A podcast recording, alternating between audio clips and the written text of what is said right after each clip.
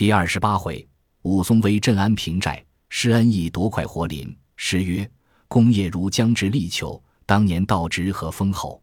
行藏有一真堪羡，富贵非人时可修。乡党路粮食小虎，江湖人侠武都头。距临雄寨俱侵夺，方把平生志愿酬。”话说当下，张青对武松说道：“不是小人心歹，比及兜头去牢城营里受苦，不若就这里把两个工人做翻，且只在小人家里过几时。若是都投肯去落草时，小人亲自送至二龙山宝珠寺，与鲁智深相聚入伙，如何？”武松道：“最是兄长好心顾盼小弟，只是一件却使不得。武松平生只要打天下硬汉，这两个工人与我分上，只是小心。”一路上服侍我来，我跟前又不曾道个不字。我若害了他，天理也不容我。你若敬爱我时，便与我救起他两个来，不可害了他性命。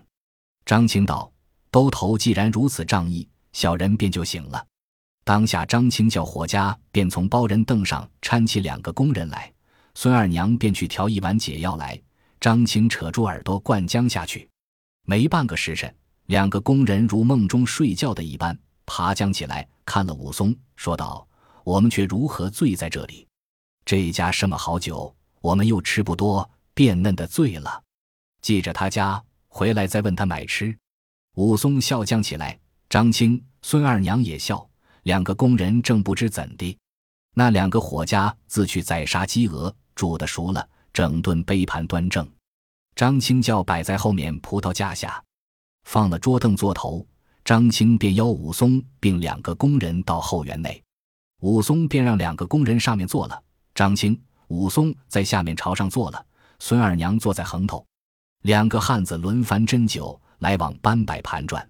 张青劝武松饮酒至晚，取出那两口借刀来，叫武松看了，果是冰铁打的，非一日之功。两个又说些江湖上好汉的勾当，却是杀人放火的事。武松又说。山东及时雨宋公明仗义疏财，如此豪杰，如今也为是逃在柴大官人庄上。两个工人听得惊得呆了，只是下拜。武松道：“难得你两个送我到这里了，终不成有害你之心。我等江湖上好汉们说话，你休要吃惊。我们并不肯害为善的人，我不是忘恩负义的。你只顾吃酒，明日到孟州时自有相谢。”当晚就张青家里歇了。次日武松要行，张青那里肯放，一连留住，管待了三日。武松因此感激张青夫妻两个厚意。论年齿，张青却长武松五年，因此武松结拜张青为兄。武松再辞了要行，张青又置酒送路，取出行李包裹缠带来交还了，又送十来两银子与武松。把二三两零碎银子激发两个工人，武松就把这十两银子一发送了两个工人，再带上行家，依旧贴了封皮。张青和孙二娘送出门前，武松作别了，自和工人投孟州来。未及晌午，早来到城里，直指州衙，当庭投下了东平府文牒。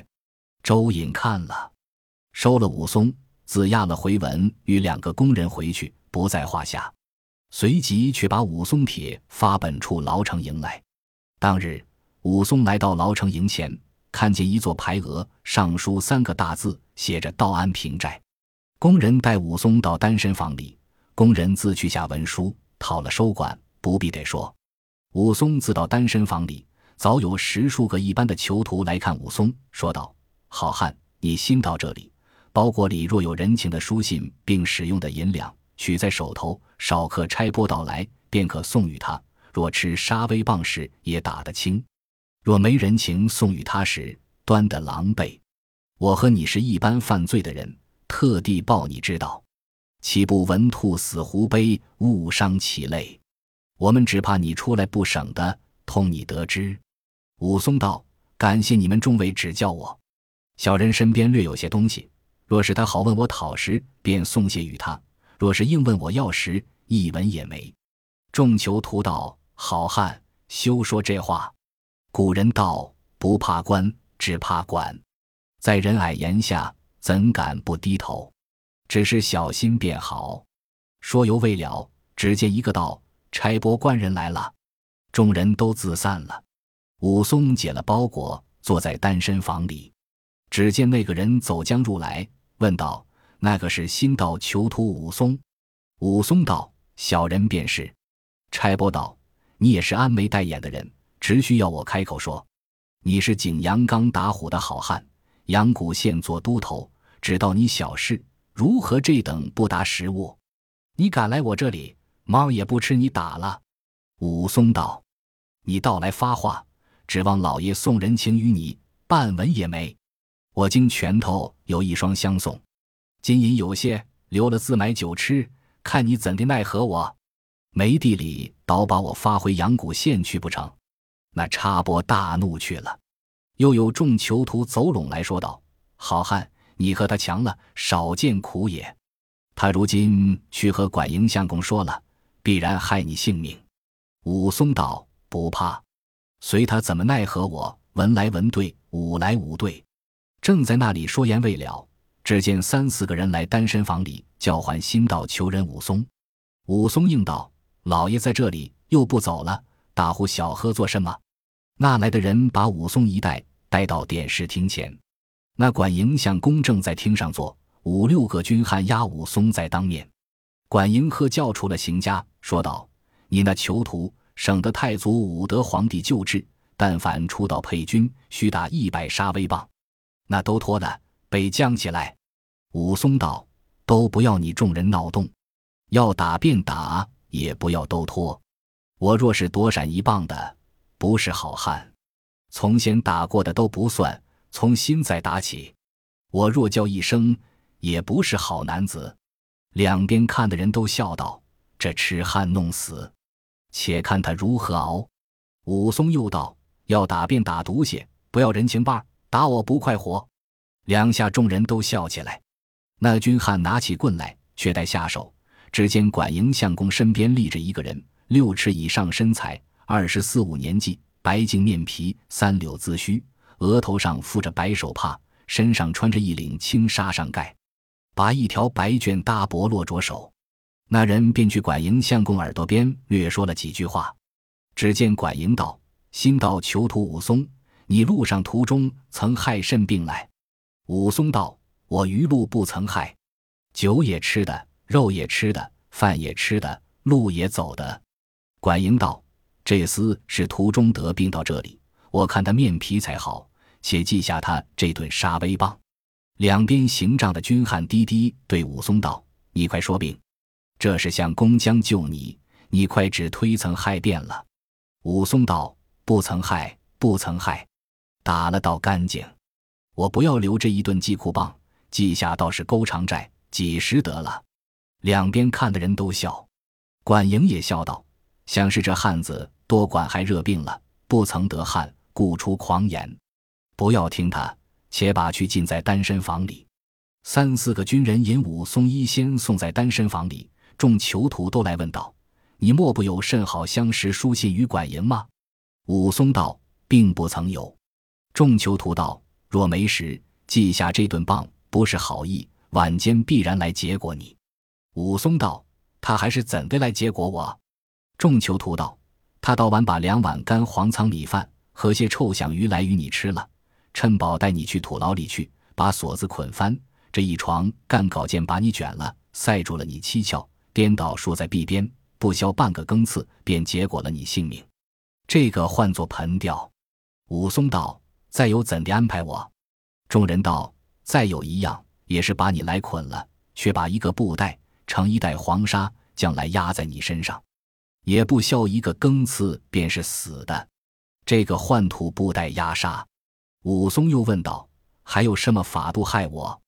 众人道：“只是这两件怕人些，其余的也不打紧。”众人说犹未了，只见一个军人拖着一个盒子入来，问道：“那个是新配来的武都头？”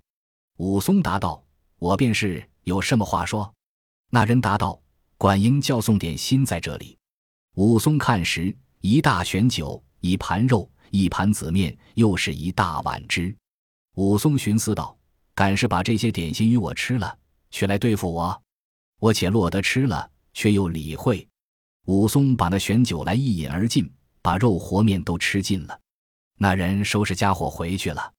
武松坐在房里寻思，自己冷笑道：“看他怎的来对付我？”看看天色晚来，只见头先那个人又顶一个盒子入来。武松问道：“你又来怎的？”那人道：“叫送晚饭在这里。”摆下几般菜蔬，又是一大选酒，一大盘煎肉，一碗鱼羹，一大碗饭。武松见了，暗暗自忖道：“吃了这顿饭食，必然来结果我，且由他，便死也做个饱鬼，落得吃了，恰在计较。”那人等武松吃了，收拾碗碟回去了。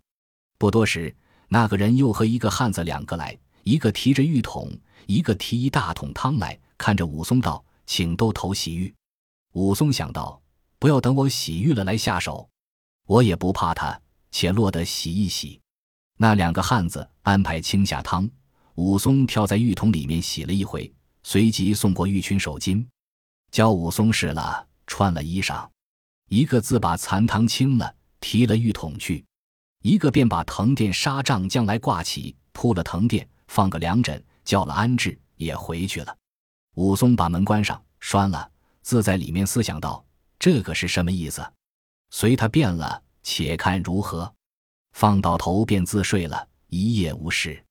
天明起来，才开的房门，只见夜来那个人提着桶洗面汤进来，叫武松洗了面，又去漱口水漱了口，又带个碧头带罩来替武松避了头。晚上祭子裹了金子，又是一个人将个盒子入来，取出菜蔬下饭，一大碗肉汤，一大碗饭。武松道：“有你走道，我且落得吃了。”武松吃罢饭，便是一盏茶，却才茶罢，只见送饭的那个人来请道：“这里不好安歇，请都头去那壁房里安歇，搬茶搬饭去便当。”武松道：“这番来了，我且跟他去看如何。”一个便来收拾行李被卧，一个引着武松离了单身房里，来到前面一个去处，推开房门来，里面干干净净的床帐，两边都是新安排的桌凳食物。武松来到房里看了，存想到：“我只道送我入土牢里去，却如何来到这般去处？比单身房好生齐整。定你将深入土牢，谁知此处更清标。施恩按地形人会，遂使生平素恨消。”武松坐到日中，那个人又将一个大盒子入来，手里提着一柱子酒，将到房中打开看时，排下四般果子，一只熟鸡。又有许多蒸儿，那人便把熟鸡来撕了，将柱子里好酒筛下，请都偷吃。武松心里忖道：由他对付我，我且落得吃了。到晚又是许多下饭，又请武松洗浴了，乘凉歇息。武松自思道：众囚徒也是这般说，我也这般想，却是怎地这般请我？到第三日，衣前又是如此送饭送酒。武松那日早饭罢。行出寨里来闲走，只见一般的囚徒都在那里，担水的、劈柴的、做杂工的，却在晴日头里晒着。正是五六月炎天，那里去躲这热？武松却被插着手，问道：“你们却如何在这日头里做工？”众囚徒都笑起来，会说道：“好汉，你自不知，我们拨在这里做生活时，便是人间天上了，如何敢指望闲热坐地？还别有那没人情的。”将去锁在大牢里，求生不得生，求死不得死，大铁链锁着也要过里。武松听罢，去天王堂前后转了一遭，见指炉边一个青石墩，是插那天王纸旗的，约有四五百斤。武松看在眼里，暂回房里来坐地了。自存想，只见那个人又搬酒和肉来，话休叙烦。武松自到那房里住了三日。每日好酒好食搬来请武松吃，并不见害他的意。武松心里正委决不下。当日晌午，那人又搬将酒食来，武松忍耐不住，按钉盒子，问那人道：“你是谁家伴当？怎的只顾将酒食来请我？”那人答道：“小人前日已禀都头说了，小人是管营乡公家里梯几人。”武松道：“我且问你，每日送的酒食。”正是谁叫你将来，请我吃了怎的？那人道：“是管营相公的家里小管营叫送与都头吃。”武松道：“我是个囚徒，犯罪的人，又不曾有半点好处到管营相公处，他如何送东西与我吃？”那人道：“小人如何省的？”小管营吩咐道：“教小人且送半年三个月，却说话。”武松道：“却又作怪，终不成江西的我肥胖了，却来结果我。这个鸟闷葫芦，教我如何猜得破？这酒食不明，我如何吃得安稳？你只说与我，你那小管营是什么样人？在那里曾和我相会，我便吃他的酒食。”那个人道：“便是前日都投出来时，听上立的那个白手帕包头，落着右手那人，便是小管营。”武松道：“莫不是穿青纱上盖立在管营相公身边的那个人？”那人道：“正是老管营相公儿子。”武松道：“我待吃杀威棒时，敢是他说救了我，是吗？”那人道：“正是小管营对他父亲说了，因此不打都头。”武松道：“确有敲击。我自是清河县人士，他自是孟州人，自来素不相识，如何这般看去我？”必有个缘故，我且问你，那小管营姓甚名谁？那人道：姓施，名恩，使得好拳棒，人都叫他做金眼彪施恩。武松听了道：想他必是个好男子，你且去请他出来和我相见了，这酒食便可吃你的。你若不请他出来和我私见时，我半点也不吃你的。